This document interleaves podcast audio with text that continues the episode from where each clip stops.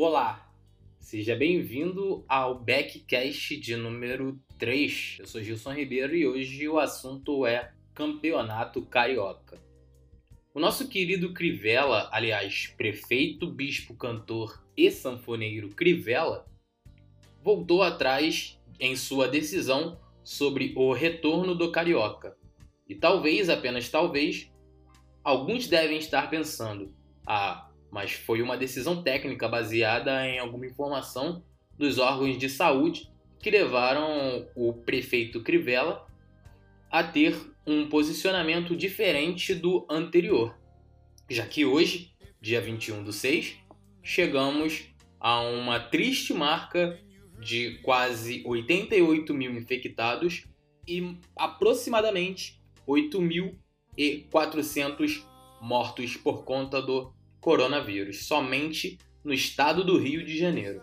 Mas a preocupação do Crivella, vulgo bota casaco, tira casaco, segue sendo com o futebol. E se o futebol no Rio de Janeiro está nas mãos de empresários, o mesmo não podemos dizer sobre o coronavírus. O Crivella tem uma tara em achar que tudo está em seu controle. Vide a sua tentativa de recontagem a respeito do número de mortos. Voltando ao futebol, o excelentíssimo prefeito expediu hoje um decreto no Diário Oficial do município a suspensão de competições esportivas em locais com portões fechados. Com isso, o novo retorno do Carioca tem uma nova data, dia 25 de junho. Mas calma, estamos falando de Rio de Janeiro. E horas após a expedição desse decreto, o prefeito Crivella veio se explicar que ele não estava se referindo a todos os times do Campeonato Carioca. Estava se referindo apenas a Botafogo e Fluminense. Porém, o documento dizia que os protocolos sanitários apresentados pelas federações os protocolos sanitários apresentados pelas federações deveriam se adequar aos protocolos municipais, na verdade, ao protocolo municipal do Rio de Janeiro. E ainda afirmava que seriam necessárias inspeções prévias nos centros de, treinamento para a verificação do protocolo sanitário municipal. Os times de fora do município teriam de apresentar até o final da data limite, dia 25 de junho, um relatório de inspeção sanitária do órgão municipal competente. Lembrando que o futebol carioca retornou com dois jogos, mesmo com a queda de braço entre, de um lado, Botafogo e Fluminense, alegando não ter condições físicas para a, o início do campeonato carioca, e de outro lado, todos os times de menor investimento, mais Flamengo e Vasco. Na primeira decisão, naquela reunião que demorou horas, que liberava o retorno do Campeonato Carioca, o prefeito havia solicitado à FERJ que Botafogo e Fluminense não fossem punidos, caso não entrassem em campo.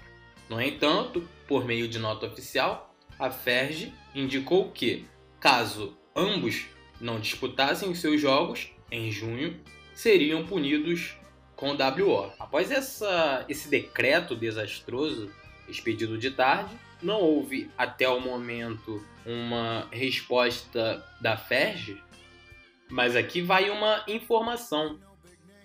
Alguns colegas que cobririam, na verdade, que cobrirão o jogo do Vasco após a expedição do decreto, já estavam se desmobilizando através de suas empresas, as empresas que eles trabalham para não, não irem para o estádio cobrir a partida, já que o decreto dizia que o campeonato estava paralisado por no mínimo cinco dias.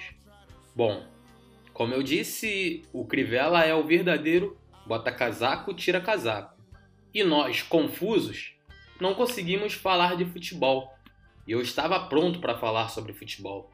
Mas será que tem de fato alguém preocupado com o futebol. Quando eu digo futebol, obviamente, eu não me, eu não me refiro à parte, somente à parte financeira. Estou me referindo à parte técnica e física dos times, dos jogadores. Será mesmo que estão preocupados? Ao que parece, essa novela terá um novo desdobramento em cinco dias, pelo menos, para Botafogo e Fluminense. Até lá, algumas questões ficam no ar. E antes de eu deixar algumas questões no ar, eu gostaria de dizer que uh, o nível técnico das duas partidas realizadas nessa volta do campeonato carioca teve nível técnico baixo. E a vitória do Flamengo por 3 a 0 em cima do Bangu, ela já seria fácil, já seria previsível no cenário normal.